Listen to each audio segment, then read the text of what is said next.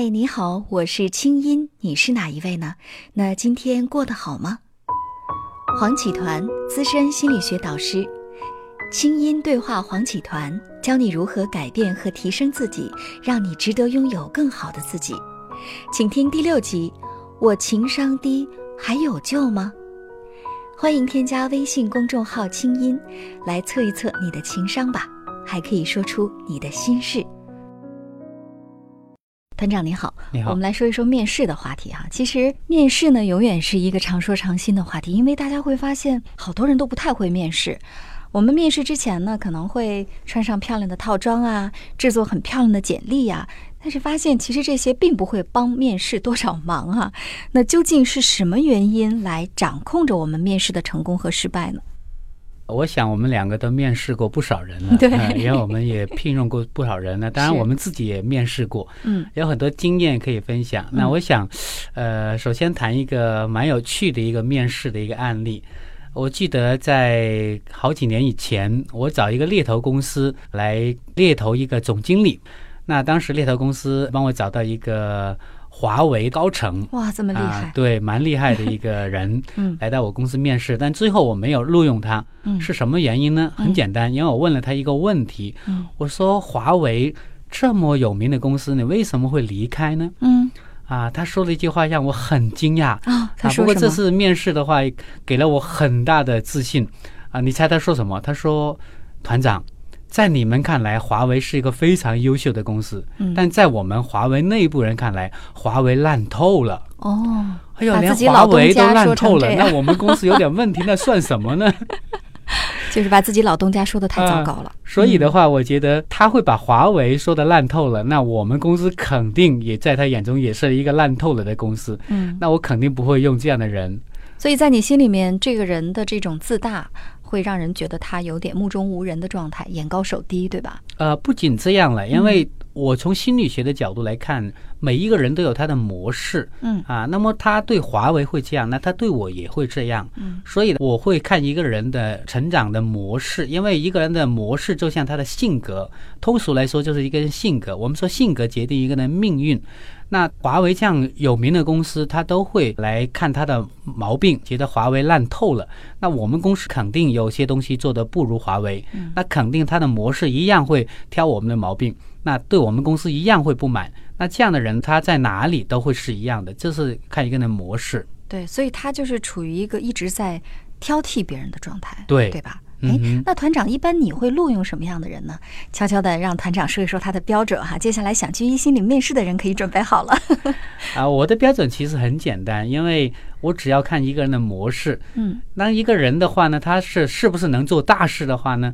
我重点就看他的模式，所谓的模式就是刚才说的，就是他的性格。嗯，比如说你刚才谈到一心理，我们在投资一心理的时候，我的搭档伟强，他什么打动了我呢？嗯，他当时跟我谈了一个点，因为他是心理学专业的一个心理人，他跟我说，心理人活得太苦了，心理人一般是帮助别人，但是自己的下一顿饭到哪里吃都不知道。哦，所以呢，伟强跟我说，他有一个理想，想创建一个平台。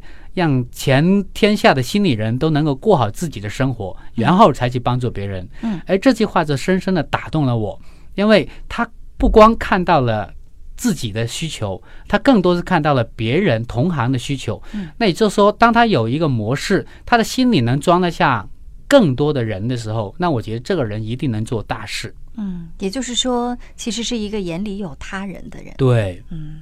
当然了，不同的岗位的话，我们需要不同的模式。比如说，我面试一个会计的话，那对一个会计来说，我一定要求是严谨。他不能眼里只有别人，他必须眼里有自己。对我一定要找一个很严谨的啊，那个数理逻辑非常清晰的又很负责任的人。那我就要通过聊天来看他的模式。嗯，所以我们知道一个人的处事的模式的话呢，我们大概就能知道他能够干什么工作。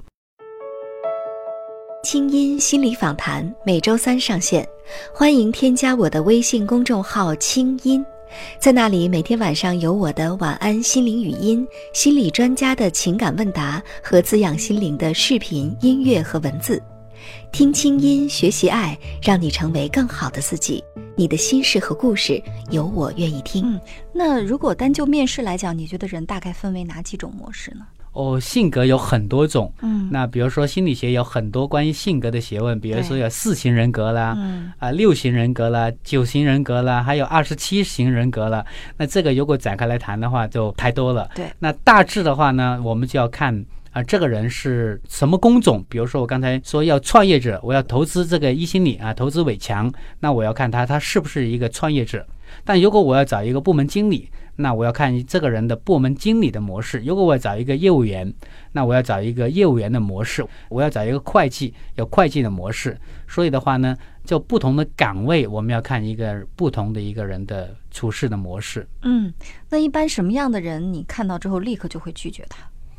拒绝我，我首先说，如果我拒绝一个人，并不代表这个人不行不行，仅代表他不适合这个岗位而已。嗯嗯比如说，我会拒绝很多很多的人。比如说，如果我面试一个总经理，那如果这个总经理什么事情他都懂，什么事情都觉得自己很厉害，并且他真的做事情都很厉害，比如说他又会销售啊，又会管理啊，又会写文章啊，啊，是一个全能型的。嗯，那我觉得这个人我一定不会录用他。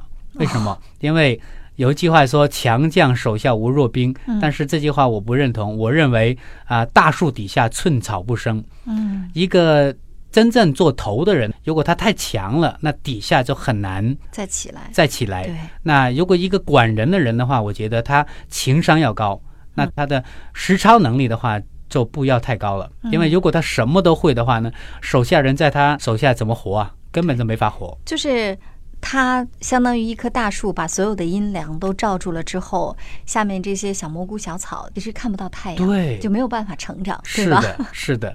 但对于一个做具体事情的人的话呢，嗯那如果他什么都会，我又不会录用他。嗯因为一个做具体事情的话，你就会你那个领域就好了。嗯，如果你什么都会，那表示你什么都不会太专对，啊。比如说我招一个程序员嗯，如果这个程序员的情商又很高，人际关系又很好，然后又很会写文章，那我这个这个程序员我一般都不要。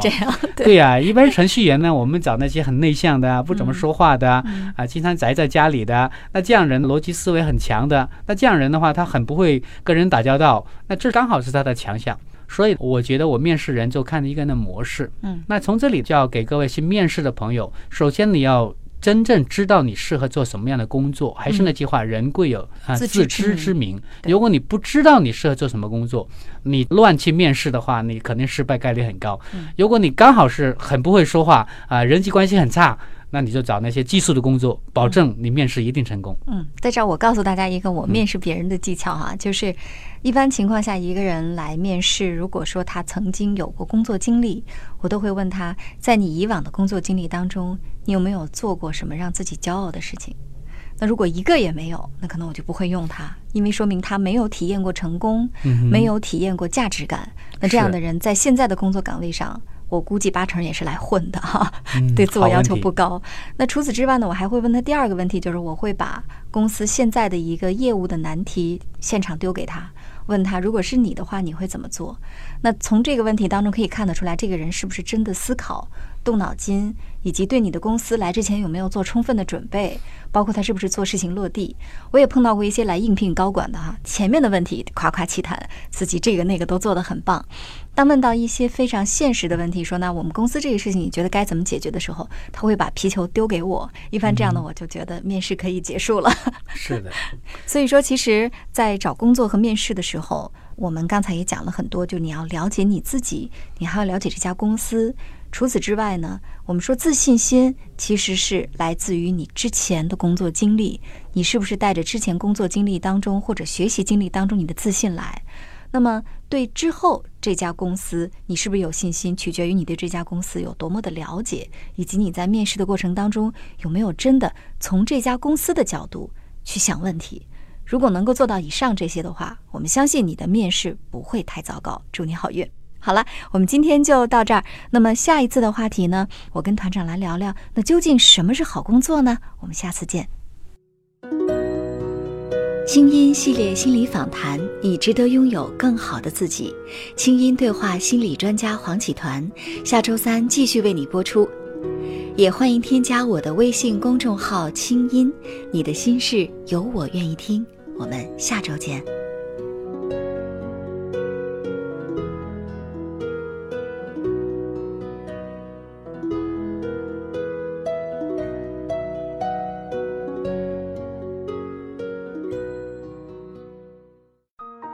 人生苦短，何不有爱有趣？要听课，要听课就听最好的。二零一六青音魔法学院心灵成长系列培训强势来袭。人生苦短，何不有爱有趣？要听课就听最好的。